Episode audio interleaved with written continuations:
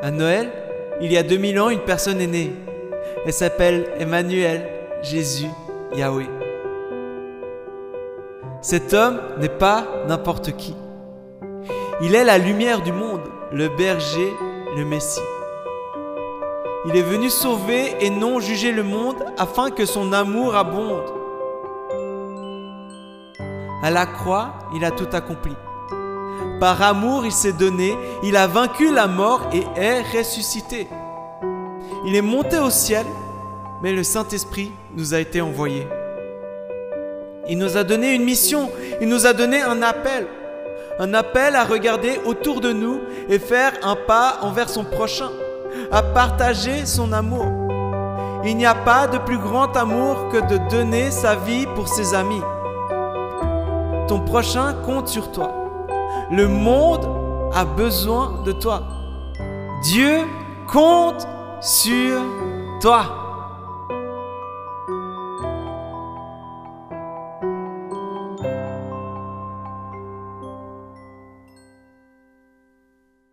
Ce matin, j'aimerais vous parler de la prière de Jabès, ou Yabès, ou Jabet, ou comment vous voulez appeler.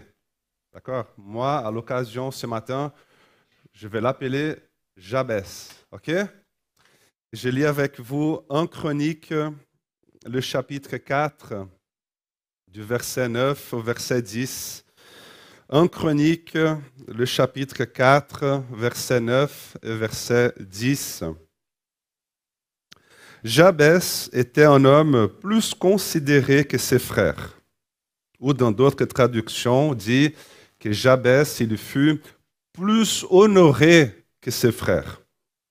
Sa mère lui avait donné le nom de Jabès parce qu'elle avait beaucoup souffert en les mettant au monde. Jabès prononça cette prière.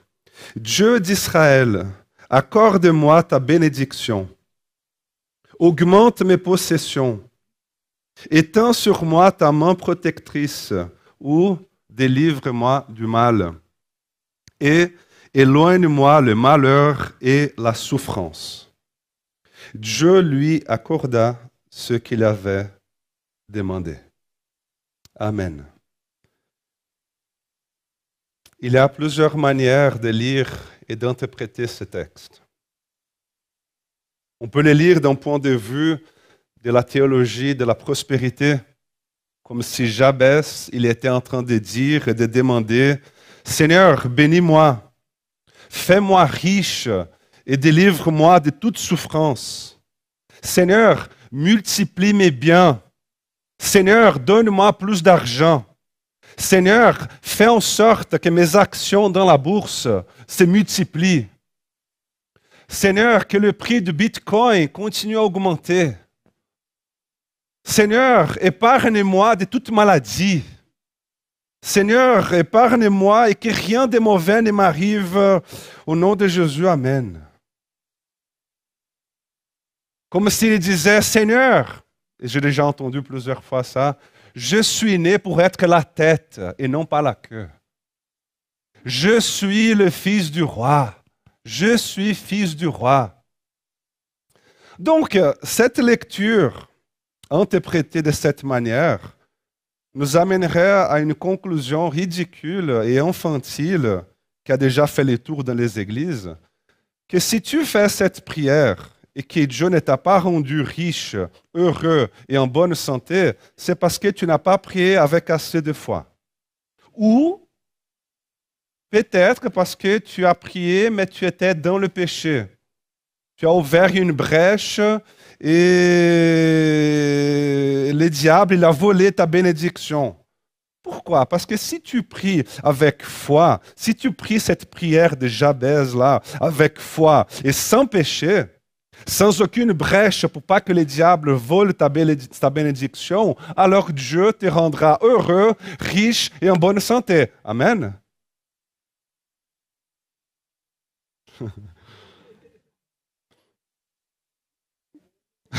Parce que là, manifestations. Parce que si effectivement cette prière-là signifiait tout ce que je viens de vous dire, que si tu pries avec foi Et si tu pries sans aucun péché, et Dieu te rendra riche, en bonne santé, et va te protéger contre le mal, et que Jésus, il aurait fait cette prière, Jésus, il ne serait même pas arrivé à la croix, les amis. Jésus, il serait mort dans son lit, bien âgé et milliardaire. Cela n'aurait aucun sens. Donc nous devons changer notre façon de lire et d'interpréter cette prière. Nous devons lire cette prière dans son contexte. Et en plus de, la lire dans son contexte, nous devons la lire en tenant compte de toute l'interprétation de la Bible. C'est un texte historique. C'est lui qui écrit ce texte. Il se soucie tout simplement de raconter que telle personne est née, telle personne. c'est un chapitre de généalogie. Donc, telle personne est née, telle personne est décédée, telle personne a eu je ne sais pas combien d'enfants, s'est mariée, et puis voilà, voilà, voilà. Tandis qu'avec Jabès, c'est différent. C'est comme si l'auteur du texte ici, quand il doit écrire euh, quelque chose au sujet de Jabès, il est un peu mal à l'aise d'écrire tout simplement que Jabès est né, s'est marié et est décédé. C'est comme s'il était là, il y, a, il Jabès qui arrive dans sa liste et puis il dit, mais non, avec Jabès, ce fut différent. Euh, Jabès, il fut quand même un homme plus honoré que ses frères. Mais alors, pourquoi, ou plutôt en quoi, Jabès était différent? Donc voyons ce qu'il a demandé. Jabès, il a fait quatre demandes à Dieu. La première demande, c'est bénis-moi. La deuxième demande, c'est augmente mes possessions. La troisième demande, c'est étends, sur moi ta main protectrice, ou dans d'autres traductions, délivre-moi du mal. Et la quatrième demande, c'était éloigne de moi le malheur et la souffrance. Premièrement, bénis-moi. Bénis-moi. Qu'est-ce que cela veut dire en fait? Hein? quand nous prions Seigneur, bénis-nous, Bénis-nous, Seigneur. Qu'est-ce que cela veut dire? Par exemple, prenons l'exemple d'Abraham. Abraham, Dieu, Dieu lui dit de quitter son territoire, de quitter sa famille et d'aller vers une autre terre qu'il ne connaissait même pas. Et puis Dieu lui dit, Abraham, je te bénirai et je ferai de toi une grande nation. Donc, la bénédiction que Dieu avait promis à Abraham signifie de faire de lui son instrument pour l'accomplissement de sa volonté dans l'histoire de la rédemption. Un autre exemple, quand Élisabeth voit Marie qui était enceinte de Jésus, qu'est-ce qu'Élisabeth lui dit Marie, tu es bénie. Tu es bénie parmi toutes les femmes. Donc, Dieu a ses projets et Dieu, il utilise les personnes, et Dieu, les personnes que Dieu utilise, il les utilise justement pour accomplir sa volonté. Et ce sont eux que la Bible appelle bénis. Donc, Dieu, laisse-moi vous dire une chose. Je ne sais pas si vous serez d'accord avec moi ou pas, mais j'assume. OK? Mais laissez-moi vous dire une chose. Dieu a besoin de nous. Dieu a besoin de nous. Amen. Dans la Bible, nous voyons que Dieu, il trace son chemin. Nous voyons que Dieu, il trace son chemin à travers les personnes. Dieu a choisi Jacob et non Ésaü. Dieu choisit Isaac et non pas Ismaël. Dieu choisit Joseph au lieu de tous ses frères. Cela, cela ne signifie pas que Dieu n'aime pas Ismaël ou que Dieu n'aime pas Isaü. Au contraire, la Bible nous dit tout simplement que Dieu, il a des hommes et des femmes aussi qui sont disposés à être utilisés par lui et eux, ils sont bénis.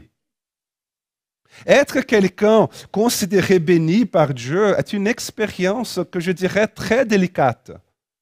Prenons l'exemple, par exemple, d'Élie, le prophète Élie. Le prophète Élie fut un homme béni et utilisé par Dieu. Et puis à la fin de son ministère, il dit à Élisée, que c'était son apprenti prophète, il dit, Élisée, demande-moi ce que tu veux que je fasse pour toi. Et qu'est-ce qu'Élisée demande? Élie, j'aimerais une double portion de ton esprit. Et Élie regarde Élisée et dit, mon gars, ce que tu demandes, c'est très difficile. C'est comme s'il disait, Élisée, tu n'as aucune idée de ce que tu demandes. Il faut être prêt à l'hostilité. Il faut être prêt à la souffrance. Il faut être prêt à l'angoisse. Il faut être prêt aux nuits blanches. Il faut être prêt à la persécution. Parce que Dieu, Élisée, il va t'utiliser en Israël. Et vous savez, si nous faisons un bilan du ministère d'Élie et du ministère d'Élisée, Élisée, il a accompli le double des miracles qu'Élie. Élie, il a accompli 21 miracles, tandis qu'Élisée, 42. 42. Et quand on prend la vie d'Élie, par exemple, Élie, il fut un homme extrêmement béni par Dieu, et, mais il n'est devant ni riche ni heureux. Élie, qui était béni par Dieu, fut persécuté par les rois Akab. Élie, qui était béni par Dieu, il fit face à l'hostilité des prophètes de Baal. Élie, qui était béni par Dieu, il expérimenta la solitude et la dépression. Élie, qui était béni par Dieu, il fut nourri par des corbeaux. Il n'est devant ni riche ni heureux. Être béni par Dieu, frères et sœurs, selon la Bible, signifie être un instrument de Dieu afin que la volonté de Dieu s'accomplisse. Et puis après, il y a l'apôtre Paul qui vient et qui dit que tous ceux qui veulent mener une vie fidèle à Dieu seront persécutés. Ainsi donc, quand Jabez il dit, il prie, Seigneur, bénis-moi, ce qu'il est en train de dire, c'est Seigneur, si tu as besoin de quelqu'un, Compte sur moi, Seigneur. Seigneur, as-tu besoin d'une porte d'entrée dans ma famille? As-tu besoin d'une porte d'entrée dans mon, voisinage? As-tu besoin d'une porte d'entrée dans mon école, dans mon bureau? Alors compte sur moi. Me voici. Me voici, Seigneur. Seigneur, parmi mes frères et sœurs là, si tu es en train de chercher, de chercher quelqu'un pour être à ta disposition, Seigneur, parmi tous mes frères et sœurs, Seigneur, me voici. Seigneur, donne-moi ce privilège d'être béni par toi. Seigneur, je veux m'engager. Et le texte nous dit, que nous avons lu, dit que Jabez était un homme plus considéré que ses frères. Vous savez pourquoi? Parce qu'à un moment donné, Jabez, il dit, Seigneur, si tu veux faire partie de mon histoire, Seigneur, si tu veux faire partie de l'histoire de ma famille, alors commence avec moi. Commence avec moi. Je veux être justement cette porte d'entrée. Je veux être, Seigneur, le premier à mettre le genou par terre. Seigneur, je veux être le premier à aimer. Je veux être le, le premier à servir. Voilà ce que Jabez est en train de faire, en train de demander. Deuxièmement, augmente mes possessions. Augmente mes possessions. C'est évident, frères et sœurs, qu'il n'est pas en train de demander de devenir riche. Jabez n'est pas comme l'homme euh, de la parole du riche insensé que Jésus raconta. Cet homme qui s'est dit à soi-même, mon cher, tu as assez de biens, tu as des biens en abondance pour, de nombreuses années. Mange, bois, profite et jouis de la vie. Et qu'est-ce que Jésus répondit? Pauvre fou que tu es. Pauvre fou que tu es. Donc, quand je lis cette demande de Jabez, augmente mes possessions, je la lis comme s'il était en train de demander du boulot, comme s'il était en train de demander du travail. Quand il dit, Seigneur, augmente mes possessions, c'est comme s'il disait, Seigneur, je veux plus de travail, je veux plus d'opportunités de servir, je veux plus d'opportunités. Et, quand, quand tu bénis la vie de quelqu'un, vous savez, je pense que vous avez déjà tous expérimenté cela, mais quand tu bénis la vie de quelqu'un, ce quelqu'un-là, il rend témoignage Et puis quand tu te rends compte, les gens sont en train de venir, vers toi pour te demander une prière.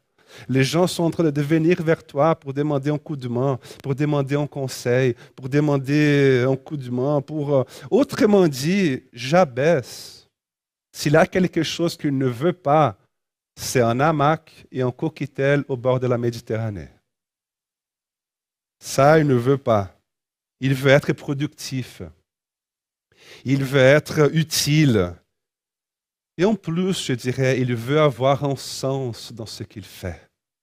Il veut avoir du sens dans ce qu'il fait. Et ici, cette prière, ne s'agit pas d'une prière euh, d'hyperactivité, vous savez, ou plutôt une prière d'addiction au travail, de vouloir travailler jusqu'à minuit tous les jours. Ah non, il faut que je travaille jusqu'à minuit. Non, non, c'est pas ça. Et c'est intéressant que récemment, j'étais en train d'écouter une émission, plutôt un podcast, euh, de quelqu'un qui s'appelle Simon Sinek. Simon Sinek, c'est un Américain, il est très connu aux États-Unis. Et puis, il a son podcast. hein.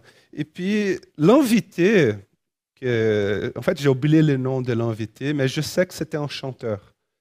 Et puis, il l'a invité, et puis il- ils étaient en train de discuter, ah, là, podcast, une discussion. Et puis, tout à coup, l'invité, il dit, Simon, tu sais, un jour, je me suis arrêté avec ma voiture dans, dans un magasin de café à emporter. Hein, tu sais, aux États-Unis, tu as Starbucks, tu arrêtes, tu parques ta voiture, tu prends ton café, et puis tu... Et puis il était là, en train de demander un café, et puis il, était là en train de dire. Et puis lorsque je fais ma commande, je faisais ma commande, j'ai remarqué qu'il avait une autre femme derrière moi dans une voiture. Et puis je me suis dit, je vais lui offrir un café. Je vais lui payer aussi un café. Et puis au moment de payer, il dit à la caissière, il dit, Euh, Madame, voici donc mon argent pour le café. Et puis aussi le café, je vous mets aussi celui de cette femme qui est derrière moi. Et puis il a laissé l'argent pour le café de cette femme. Et puis lui, il lui dit à la, caissière, dites-lui, s'il vous plaît, que le monsieur qui était ici avant vous a déjà payé votre café et il vous a dit aussi que vous êtes bien aimé. Et puis il est parti. Et puis il était là en train de raconter son histoire. Et puis il dit oui, je suis parti sans même, sans même avoir. Je ne savais même pas qui c'était. Finalement, il est parti. Puis il ne sait même pas comment la femme a réagi, qui elle était. Et puis bref, et puis il continue racontant son histoire. Et puis il dit, et puis j'étais là dans la, voiture, tellement content, tellement excité, j'avais l'adrénaline qui montait au- au-dedans de moi. Et puis à ce moment-là, donc euh, le hôte, hein, Simon Sinek, il arrête et il dit, ben, tu sais, laisse-moi t'expliquer ce qui était en train de se passer au-dedans de toi.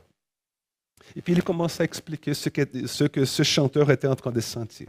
Il dit, quelques scientifiques ont, fait, euh, ont découvert que lorsque tu fais une action de service, lorsque tu fais une action d'amour, de service, sans aucun intérêt, sans, dans le sens où tu n'attends rien de retour, il y a de l'oxytocine qui se libère dans ton corps.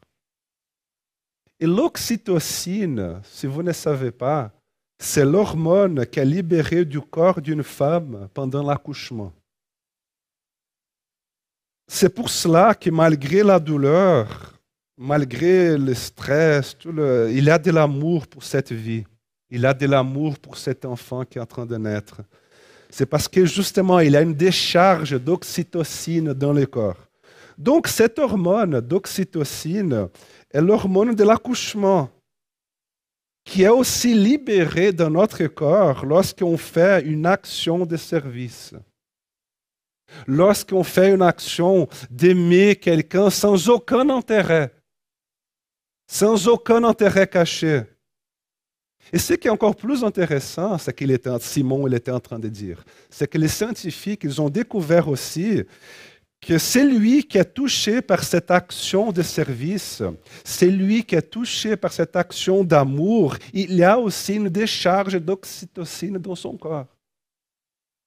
Et les découvertes, ils ont découvert encore plus de choses. Ils ont dit que c'est lui qui témoigne de l'action de service, il reçoit aussi une décharge d'oxytocine dans son corps. Donc, la femme qui était à la caisse se sentait mieux. La personne qui a reçu le café se sentait mieux. Et l'homme qui a payé le café, il était encore mieux que tous les autres. Et puis, il continue son histoire. C'est très intéressant, ce podcast. Et puis, il continue en disant, donc après cette anecdote, hein, il raconte une autre histoire. Et puis, il dit que sa maman, elle était décédée quand il était encore enfant. Donc, sa maman est décédée, il avait, je pense, 7, 8 ans, quelque chose comme ça. Et puis, il dit qu'un jour, il était dans l'hôtel, en train de prendre un petit déjeuner. Et puis il dit, Simon, tout à coup, je vois trois femmes qui arrivent. J'étais assis en train de prendre le petit déjeuner. Je vois trois femmes qui arrivent. Et l'une de ces femmes lui rappelait trop sa maman. Peut-être sa manière de parler, sa manière de sourire, sa manière de se promener, sa manière, euh, je ne sais rien. Mais ces trois femmes lui rappelaient trop sa maman. Et puis tout à coup, il est là assis et il eut ces sentiments de vide. Il eut ces sentiments de manquement dedans de lui. Pourquoi? Parce qu'il se rappela de tous les moments qu'il avait vécu avec sa maman. Il se rappela de tous les petits déjeuners qu'il prenait ensemble. Et puis il se disait, mais qu'est-ce que j'aurais envie de boire un café avec ma maman encore une fois? Qu'est-ce que j'aurais envie d'avoir ma maman ici devant moi en train de prendre un petit déjeuner? Et puis, il y eut une pensée qui lui passa dans l'esprit. Genre, ta maman est décédée, mais il a ces trois femmes-là. Paye-leur un café. Et puis, il était un peu gêné, il était un peu... ouais, mais... Mais il prit courage et alla. Et puis, il arriva devant leur table. Et puis il dit euh, Bonjour, mesdames.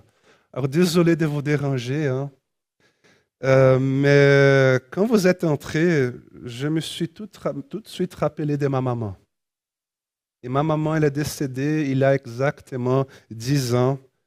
Et elle me manque encore beaucoup. J'aurais bien voulu pouvoir boire encore un café avec elle.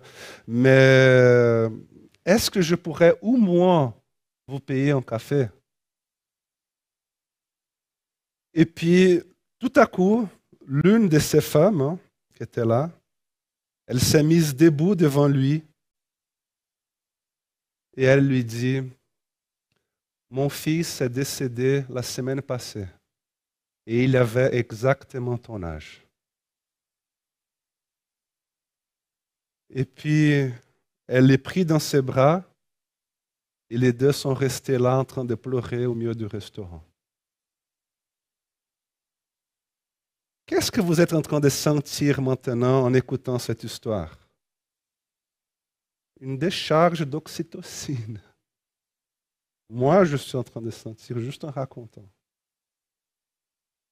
Pourquoi? Parce que nous avons été créés pour servir. Nous avons été créés pour aimer. C'est guérissant. Toi qui as un coup de déprime, toi qui qui anxieux, expérimente de servir quelqu'un. Expérimente d'aimer quelqu'un sans aucun intérêt. Sans aucun intérêt. C'était le désir du cœur de Jabès. Seigneur, augmente mes possessions, donne-moi plus d'occasions, plus d'opportunités de bénir, d'aimer, de servir, Seigneur. Me voici. C'était le désir et la prière de Jabès. Troisièmement, éteins sur moi ta main protectrice, ou dans d'autres traductions, préserve-moi ou délivre-moi du mal. J'ai l'impression que quelqu'un d'autre nous a enseigné à prier comme ça aussi, non? Jésus. Jésus, il dit, notre Père qui es aux cieux, etc., etc., ne nous laisse pas entrer en tentation, mais délivre-nous du mal. délivre-nous du mal. Délivre-nous du mal signifie autant les mal qui existent au-dedans de nous comme aussi les mal du malin. Pourquoi? Parce que le plus grand mal qu'une personne peut faire contre moi, c'est de me transformer en une personne mauvaise égale à elle. Nous sommes entourés de mal. Il y a du mal partout. Il y a de la guerre, il y a de la division, il y a du mensonge, il y a de la violence verbale, violence physique, violence psychique, violence spirituelle. Donc ce que Jabez est en train de dire ici, c'est Seigneur, je veux déclarer la guerre contre les ténèbres. Je veux déclarer la guerre. Éteins sur moi ta main protectrice, Seigneur. Délivre-moi du mal signifie délivre-moi du malin. Comme s'il disait, Seigneur, ne m'enlève pas de ce monde ici, mais délivre-moi du mal. Et cela me rappelle une histoire de quelques souris qui ont créé un comité. Parce qu'il y avait un chat qui était en train de manger tous les souris du voisinage. Et puis les souris ont créé un comité. Et l'une des souris fait une proposition. Elle dit, et si on mettait une clochette ou une sonnette autour du cou du chat Comme ça, on l'entendra arriver, on aura le temps de s'enfuir. Tout le monde a aimé cette proposition. La, proposition a été acceptée, approuvée à l'unanimité, jusqu'à ce qu'une souris, là, parmi les souris, elle leva la main elle dit, excusez-moi, mesdames, monsieur Souris, euh, mais qui mettra la sonnette autour du cours du chat?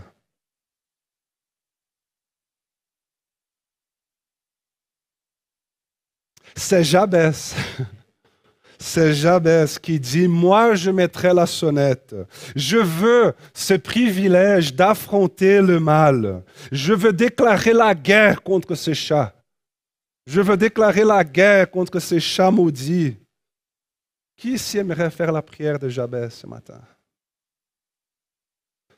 La Bible nous dit que nous n'avons pas à lutter contre la chair et le sang, mais contre les dominations, contre les princes de ce monde des ténèbres. Donc, frères et sœurs, laissez-moi vous dire une chose.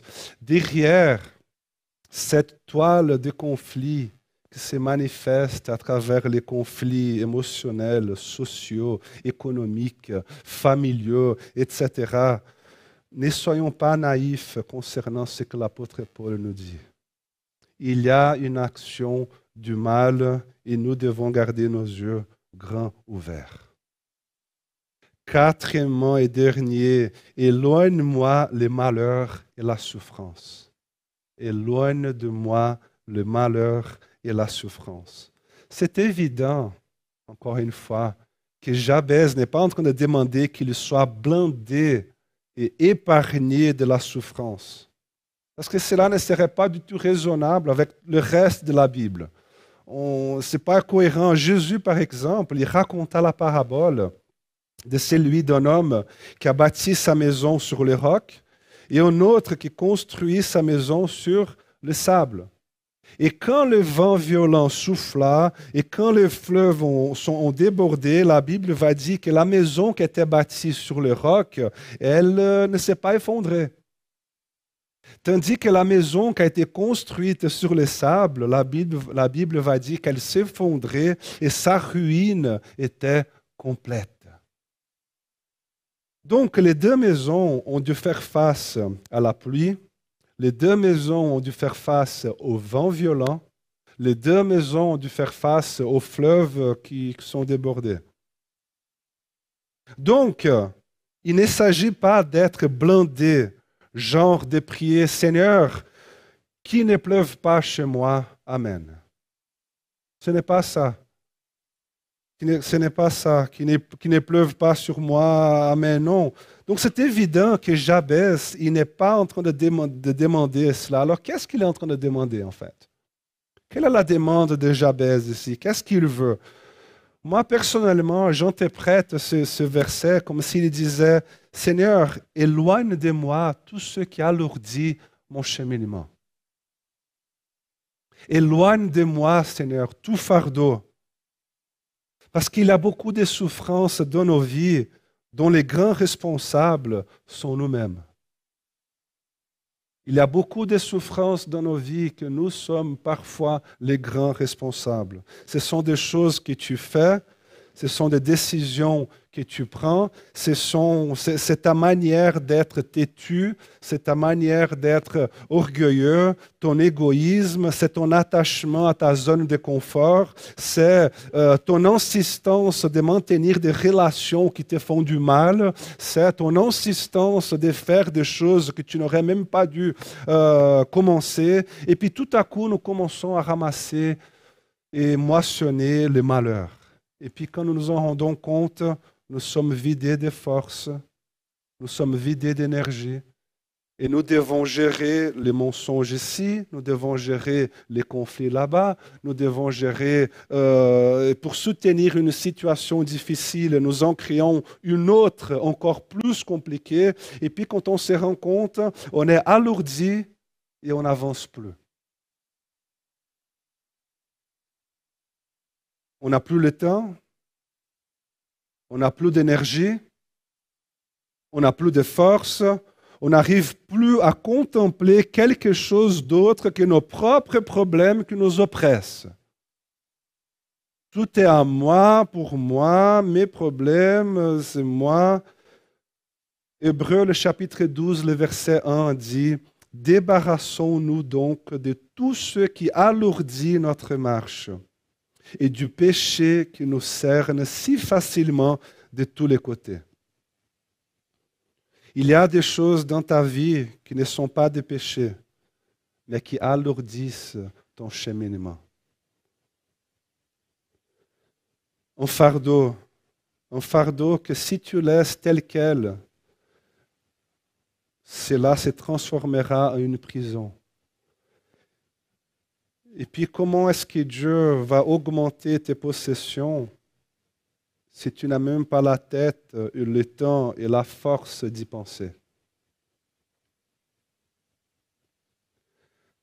Comment être un instrument de Dieu dans notre contexte d'influence quand on est déjà bien tourmenté par les mal qui nous entourent? Hmm?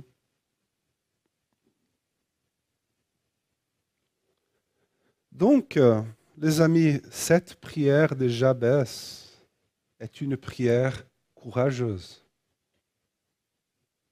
Est une prière courageuse. Si l'équipe de louanges veut monter déjà sur scène. Vous savez, Jabès, il est né avec une prophétie sur sa vie. Il est né avec une prophétie sur sa vie la prophétie qui disait, voici quelqu'un destiné à rater dans la vie. Voici quelqu'un qui est destiné à la douleur et à produire la douleur chez les autres. Le texte dit que sa maman lui donna ce nom parce qu'elle avait beaucoup souffert en le mettant au monde. Jabès signifie tout simplement c'est lui qui a fait souffrir sa maman. C'est lui qui a dégoûté sa maman quand il est né. Tu t'appelles comment? C'est lui qui a dégoûté sa maman quand il est né, enchanté. Tu t'appelles comment? C'est lui qui a fait sa maman souffrir, enchanté. Jabez, il est né dans ces conditions-là. Mais un jour, il regarda le ciel et il dit, Seigneur, je rejette ces paroles sur moi. Je rejette ces paroles sur moi parce que je crois, Seigneur, que tu peux réécrire mon histoire. Je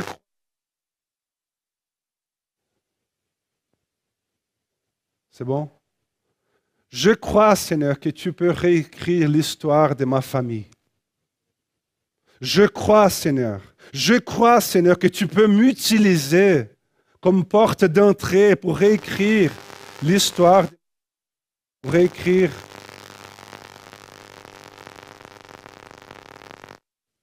pour réécrire mon histoire. C'est comme s'il disait, à un moment donné, il s'est dit, ben, je crois, Seigneur, que tu peux me lever en tant qu'un instrument. Seigneur, je suis convaincu que tu peux me bénir, Seigneur. Seigneur, tu peux compter sur moi et me donner plus de travail. Tu peux compter sur moi et me donner plus d'occasions de service. Tu peux compter sur moi, Seigneur. Et, Seigneur, je te prie que ne permets pas que le mal me déstabilise ou que je devienne méchant. Mais Seigneur, délivre-moi de tout fardeau. Délivre-moi, Seigneur, de tout ce qui peut m'empêcher d'avancer et d'être une bénédiction. Délivre-moi, Seigneur. Et puis Jabez, il s'est mis à genoux et il a fait cette prière. Et le texte dit à la fin que Dieu lui accorda ce qu'il avait demandé.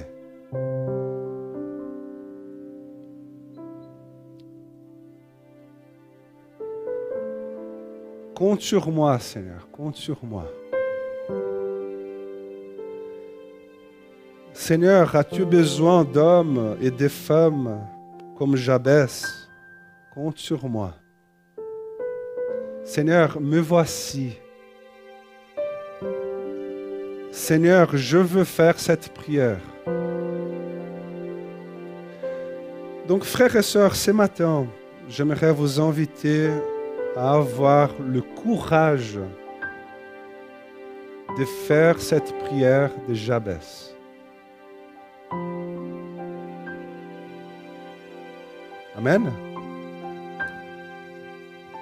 Toi qui es un homme, sois un Jabès. Toi qui es une femme, sois une, une Jabezette. Suggestion pour le féminin de Jabès, là. Jabezette, on y va avec Jabezette. Sois un Jabès. Fais cette prière Dis, Seigneur, si bénis-moi, bénis-moi, Seigneur. Et donne-moi, Seigneur, plus de rêves. Donne-moi, Seigneur, plus de, de visions, plus d'opportunités de service. Seigneur, donne-moi un cœur rempli de compassion. Seigneur, garde-moi ici dans ce monde mais protège-moi du malin. Seigneur, que utilise ma vie, Seigneur, pour combattre et tenir bon face aux dominations spirituelles de ce monde. Seigneur, que mon cheminement ici soit léger, que je ne sois pas un piège pour moi-même, mais que j'arrive à garder le focus et avancer. Je t'invite à faire cette prière ce matin.